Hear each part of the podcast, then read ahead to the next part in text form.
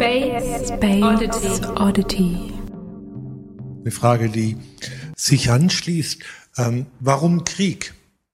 Also warum, das ist ja nicht der erste Krieg, aber wir haben ja mit einem Krieg zu tun, der ja durchaus offenbar propagandistisch auch schwer fällt, aber trotzdem als ein Mittel des Handelns völlig unproblematisch ist. Und das ist ja durchaus etwas, was nun auch schon vor dem Krimkrieg eine ganze Weile auch gegen die Prinzipien, die äh, auch von Russland und auch von Putin geteilt wurden, gehen. Also wie ist es möglich, dass der Krieg legitimierbar ist? Der Ukraine-Krieg schwer legitimierbar, die anderen aber waren auch Kriege. Warum ist der Schritt zum Krieg? Also reicht es zu sagen, dass wir ein großmilitärisches System haben, dass das sozusagen die institutionelle Legitimation schon ist, ist der, der Aktion. Warum Krieg? Und die zweite Frage wäre auch, das ist so ein bisschen der Punkt. Kultur als etwas, was territorial bestimmbar ist, ist ja schon eine sehr, muss man den Kulturleuten auch mal sagen, eine sehr problematische Veranstaltung.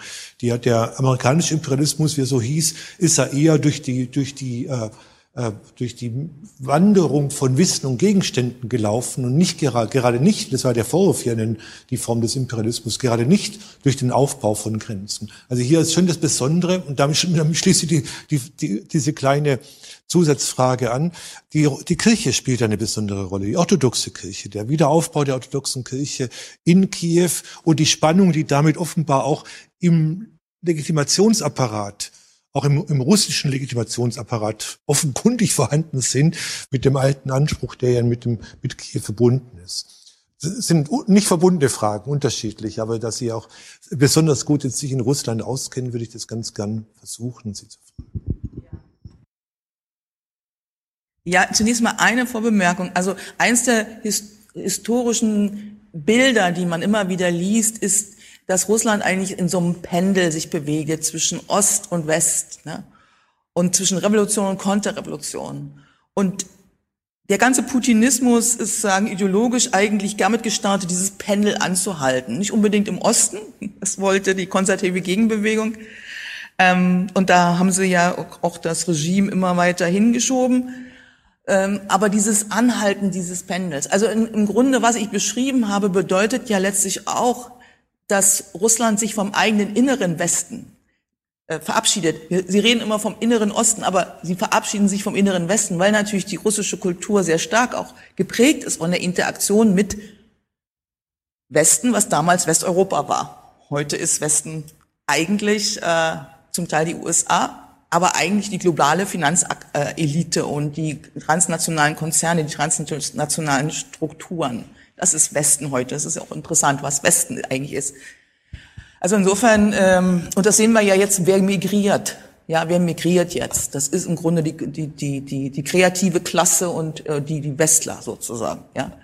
Ähm, ähm, die Frage, warum Krieg, ist eine, eine sehr wichtige und ich weiß auch nicht, ob ich sie wirklich perfekt beantworten kann. Sie haben eigentlich selber in Ihrem Beitrag einen Hinweis gelegt mit der Militarisierung der Gesellschaft und ähm, auch die russisch-orthodoxe äh, Kirche und die Religion hat ähm, sich immer als wehrhaft verstanden. Also nicht nur sagen, dass sie auch eingestiegen sind und dass auch schon unter unter Jelzin das zugelassen worden, dass man, dass man die Kirche als Legitimationsgrundlage braucht und damit im Grunde auch näher wieder an den, an den Staat rangezogen hat, dass man also dann eben auch wieder Kirchen äh, in den, in, in den, ähm, ähm, äh, Kasernen ähm, untergebracht hat, dass man also Kanonen segnet und, und all diese Dinge, die sind ja seit, seit, seit Mitte der 2000er laufen die. Also insofern gibt's also auch in der, in der, in der russisch-orthodoxen äh, Tradition so diese Idee dieses, des, des Wehrhaften schon ist, ist, ist mit, zumindest mit angelegt oder wird jetzt betont, sagen wir mal vorsichtiger. Äh, das ist das eine und, und äh, die autoritären Strukturen äh, sprechen sich ja auch Bände und auch die Veränderung in der Machtelite.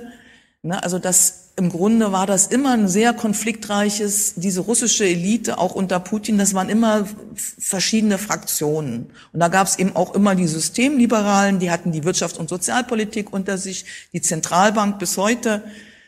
Ähm, und äh, äh, dann Kulturpolitik, dann zunehmend die Konservativen und so weiter. Also es waren verschiedene Fraktionen und die sogenannten Siloviki, die Sicherheitsleute, haben eigentlich sukzessive äh, an Einfluss gewonnen. Und das spielt natürlich, also die Innerelitenstruktur spielt eine große Rolle, der zunehmende Autoritarismus. Und ich würde sagen, die grundlegende Überzeugung, dass man irgendwie nicht attraktiv, also das fehlende Selbstbewusstsein, dass man mit anderen Mitteln es kann. Also dass man, ich meine, wenn man eine Euro, ernsthafte Eurasische Union bauen will, ja, 2015 wurde die ja faktisch gegründet, dann muss man doch eigentlich ökonomisch attraktiv sein und sich da richtig reinknien und was ordentliches zustande bringen.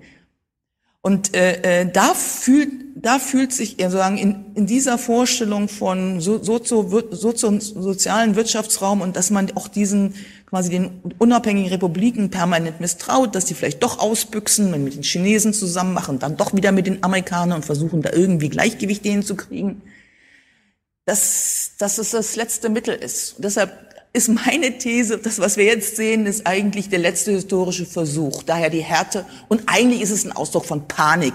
So würde ich sogar zuspitzen.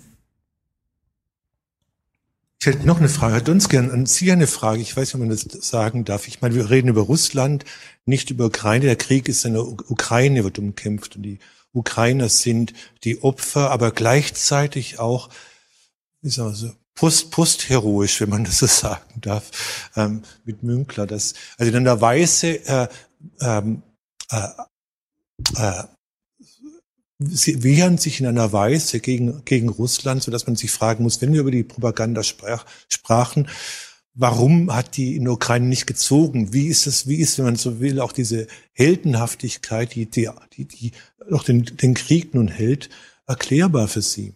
Denn die Propaganda war in Russisch, Russland war präsent, hat ja wie auch hier versucht einzugreifen und offenbar auch erwartet, dass die Propaganda zieht. Das war ja die Idee auch der, des Krieges, wenn man so genau, genau betrachtet. Aber die Ukraine steht und hält sich als äh, Fahne, ein, ein, ein, eine Mahnung an die Freiheit sozusagen, steht aufrecht.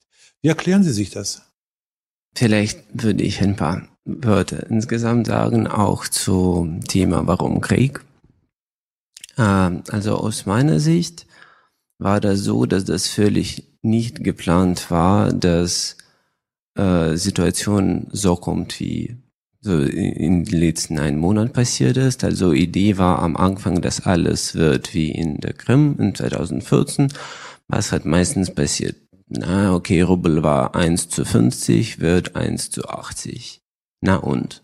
Also mehr oder weniger nichts mehr. Also, also fast alle Beziehungen bleiben, alles bleibt wie früher. Und Idee war, dass ja die Leute würden einfach alles akzeptieren. Krieg wird sehr, sehr schnell fertig, also zum Ende kommen. Okay, Welt wird ein bisschen, ja, wird nicht froh werden und dann Rubel geht ein bisschen wieder nach unten. Aber doch äh, Russland kann bestimmt größer werden und äh, manche Teile würden wieder zu Russland ja akzeptiert oder sowas. Und deswegen war das den Plan. Aber mh, Situation in der Krim und in Ukraine selbst ist wohl unterschiedlich. Also wirklich Krim war immer so eher zu UdSSR-Zeiten vermisst und Ukraine selbst hat für eine lange Zeit versucht, also Selbstständigkeit wirklich äh, eine eigene Land zu bauen und seit 1991 hat drei, es ist so 30 Jahre Zeit, dass es kommt. Aber ehrlich gesagt, diese hellen Sachen aus meiner Sicht es ist sehr, sehr typisch, nicht nur für Ukraine, also allgemein für post-sowjetische Raum, für Russen, für Ukraine ist es sehr, sehr typisch. Also die haben die schwierigsten Zeiten zusammen. Äh, das war eine große Nation, also die, die waren wirklich, die kämpfen zusammen. Und äh, deswegen war das auch eine große Fehler von Putin zu denken, dass alle wirklich gleichzeitig. Also das alles wird ähnlich zu 2014. Wiederholen. Also Sie hatten am Anfang die Propaganda ja so stark gemacht und die Bedeutung der Propaganda in Russland. Und wir wissen, dass die Propaganda ja auch im, bis hier Nachgehalt hat sozusagen, aber offenbar ganz wenig in der Ukraine. Hm, mehr oder weniger ist es so. Also zum Beispiel, äh, ich lese ständig zwei Seiten, ich lese ständig äh, typische russische äh, Neuigkeiten, also auch ukrainische und äh, jeden Tag kommt mindestens drei, vier Neuigkeiten auf russischer Seite, äh, was im Amerika schlicht passiert ist oder überhaupt, ob irgendwelche Regierung was nicht richtig, obwohl das ist Kleinigkeit, es ist nicht wirklich, aber es ist einfach wirklich so gezeigt, dass ja, dort ist alles schlimm, dort die Leute sind nicht gute Leute und unsere Leute sind die beste Leute. In der Ukraine, also Geschichte ist einfach anders. Also Ukraine hat unterschiedliche Präsidenten. Also es war nie Idee von jemand, ein Idol zu äh, nicht herzustellen, was ist zu, zu bilden. Ja, also deswegen, also es ist einfach unterschiedliche, also es, es war nie Propaganda in der Ukraine, also seit 91. Deswegen ist es ein großer Unterschied. Ich würde gerne da was ergänzen äh, zu dem, was, was jetzt gerade schon eindrucksvoll gesagt worden ist.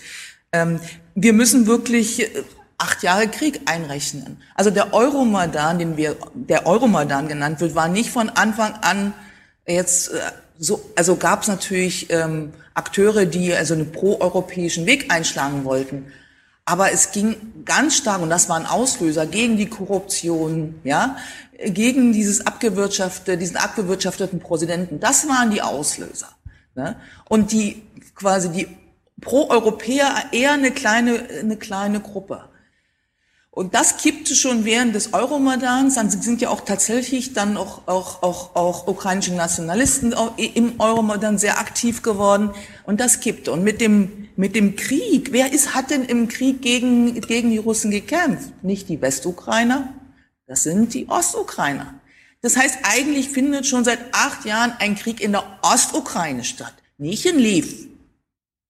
Ja, das ist die Erklärung. Und das ist wirklich interessant. Also das kann man eigentlich, das gibt wissenschaftliche Studien, äh, Kollegen, die das äh, immer wieder gesagt haben, dass das äh, in der Ostukraine das gekippt ist. Dass er das nicht gewusst hat, mag mit den Strukturen, hierarchischen Strukturen zu tun haben, dass er sozusagen bestimmte Informationen nicht mehr ähm, ähm, erhalten hat, also dass er deshalb eben das so, so fehlkalkuliert hat, erklärt aber immer noch nicht, warum jetzt. Ja, warum nicht? Ne? Und so wie sich die Ukrainer darauf vorbereitet haben, hat sich auch Russland darauf vorbereitet. Er hat eben also sagen die Reservebildung. Wir müssen uns das vorstellen. Russland hat einen Reservefonds Fonds von, im, im Januar von 630 Milliarden Dollar gehabt. Ähm, so, während der ganzen Covid-Pandemie, wo wir alle Gegenmaßnahmen ergriffen haben, ist davon wenig ausgegeben worden, ist auch wenig, relativ wenig investiert worden. Ja? Also sitzen auf einem riesen Berg, das nicht, und, und zwar dieser Reservefonds über Jahre nicht ausreichend investiert worden ist, sondern immer als ein Krisenfonds. Hat bei der Finanzmarktkrise auch geklappt. Russland hat sich selber in der Finanzmarktkrise 2019 selber raus, rausgezogen aus, mit diesem Reservefonds aus den, hat die, hat die Krim-Postkrise selber quasi halbwegs überwunden mit schwachen Wachstumszahlen dann danach. Ja, das, die konnten nicht einkalkulieren, dass der Westen quasi die Hälfte des Geldes einbehält. Die Zentralbankchefin war offensichtlich nicht in die Kriegspläne eingeweiht, wollte dann auch gleich zurücktreten. Anders kann man es nicht erklären, warum also äh, im Grunde es eben keine komplette Vorbereitung auf eine Kriegswirtschaft stattgefunden hat. Das ist ziemlich sicher, dass das nicht statt, dass das nicht stattgefunden hat. Aber man fühlte sich vorbereitet. Der Ölpreis steigt wieder, man kann sich selber versorgen mit Energie, man ist ein, ein Getreideexporteur, Exporteur, das heißt, die auch seit 2014, 15 ist enorm investiert worden in die in, in, in den Agrarsektor. Ähm, also man kann sich in diesen beiden wichtigen Sicherheitsfragen selber versorgen. Man hat genug Geld und wenn es schnell geht, macht der Chinese, okay, wenn es nach, nach, nach den Olympiade ist, ich weiß nicht, ob er es gewusst hat, äh, aber jedenfalls hat es nicht während der Olympiade stattgefunden, das, mal, das ist mal sicher.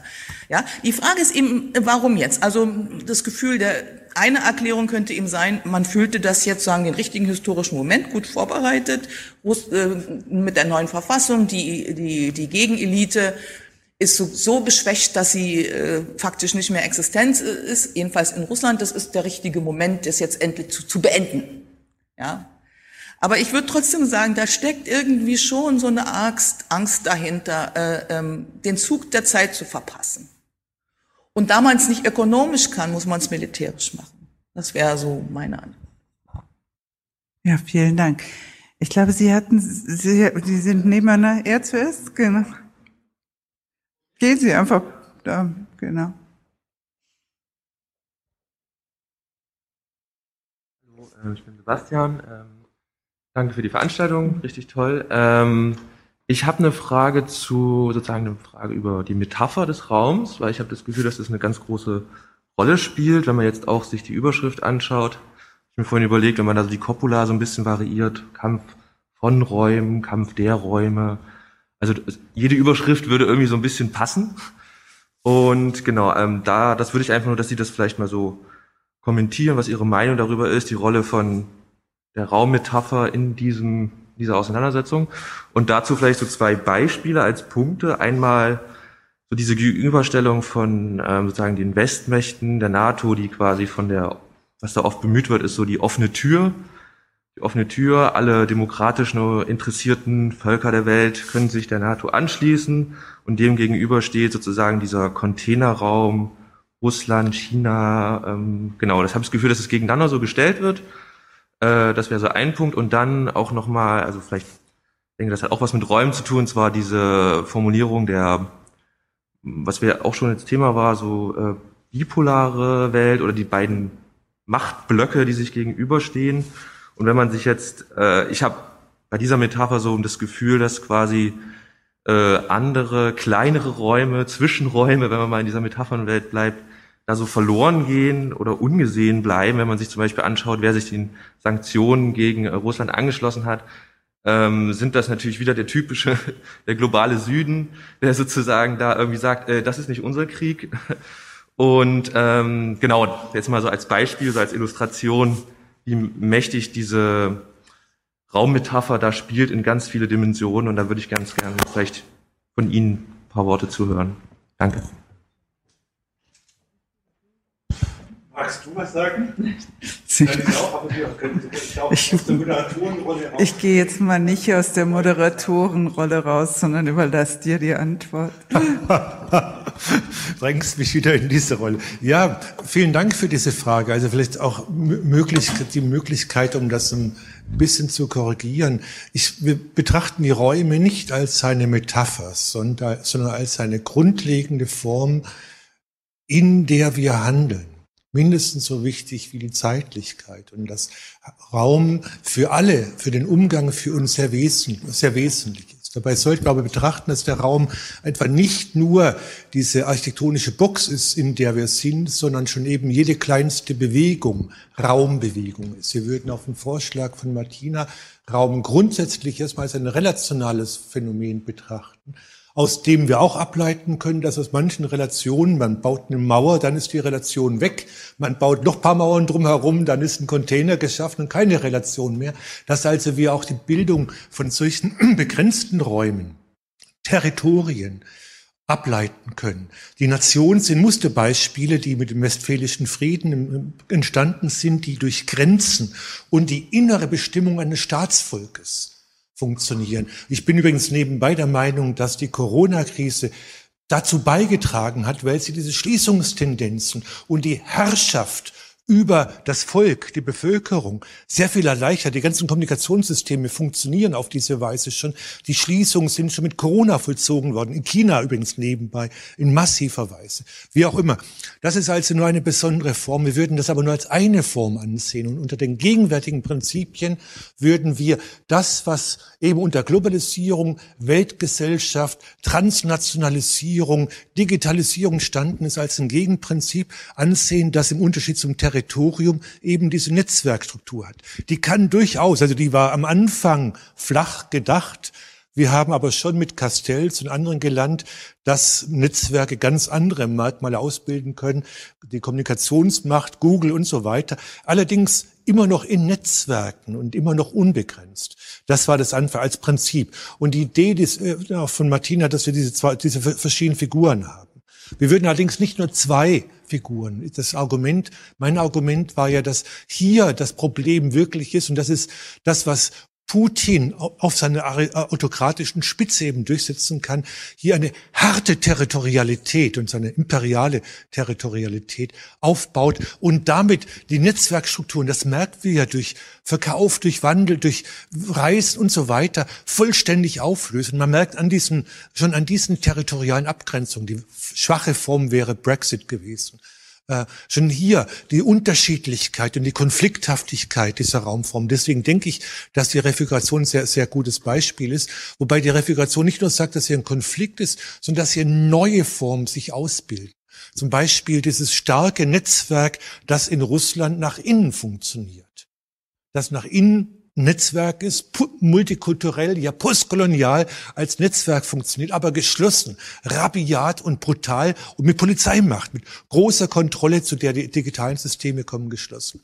Ich bin mir nicht sicher, und das wäre eine der Fragen, ob das bipolar werden muss. Mein Eindruck ist, dass, dass äh, Putin und die, die Russen haben, haben äh, die Multiple, äh, äh, Multiple Modernities gelesen und wollten die dritte Moderne, die andere Moderne, die andere russische Moderne, also unter anderem als Legitimationssystem aufbauen. Das ist ja Lenin im Prinzip schon gewesen, wenn man es genau nimmt, und baut eine Art von eigene Form, legitimatorisch jedenfalls, sodass hier durchaus andere Varianten drin sind. Ich bin auch sicher, dass, oder es sieht so aus, als ob China diesen Weg der Abgrenzung nicht geht und dass eher digitalisiert funktioniert und nicht, nicht nur ter nicht territorial durchhalten will wie mir scheint. Also ich bin mir nicht sicher, ob wir, wir wollen auch nicht bipolar sagen, sondern die, die Bipolarität ist im Fall des ukrainischen Kriegs sehr deutlich, weil die Ukraine in einer Entschiedenheit nicht westlich, nicht nur demokratisch, sondern für diese Prinzipien, inklusive übrigens der, der Versendung der Flüchtlinge, in einer unglaublichen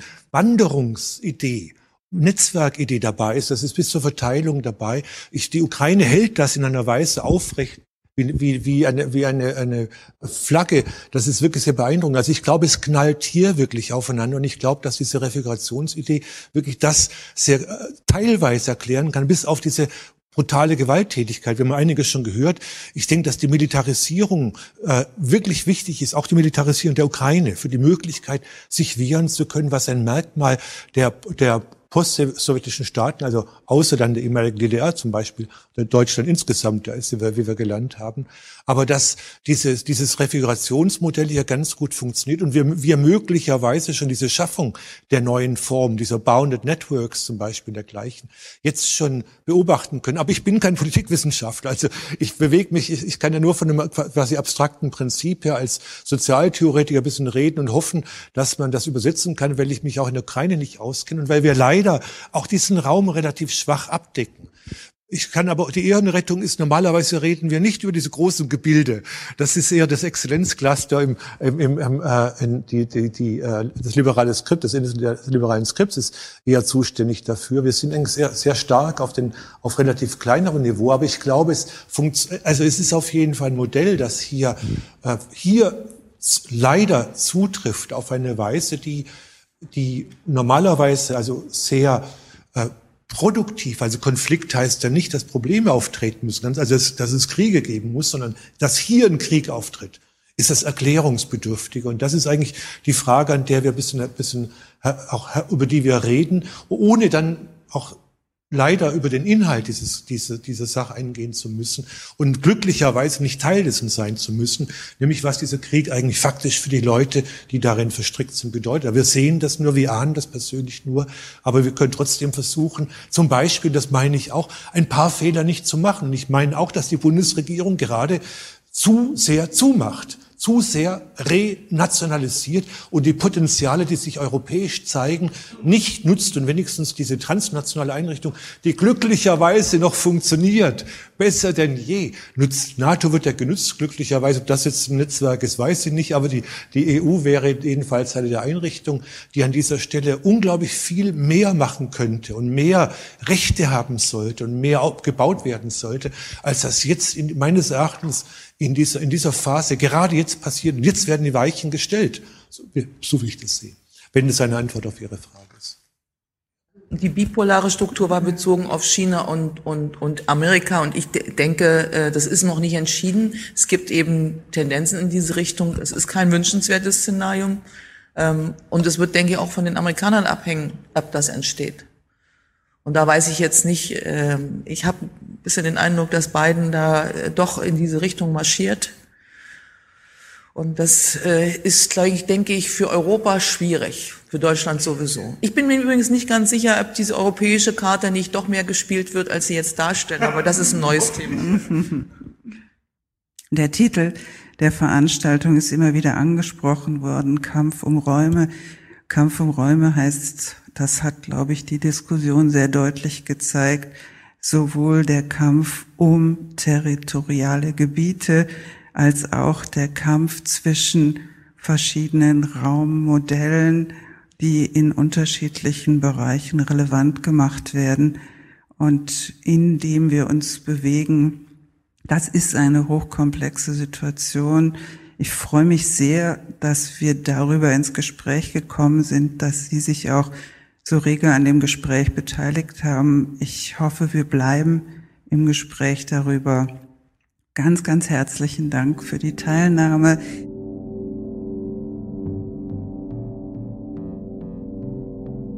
Space, Space Oddity. Oddity.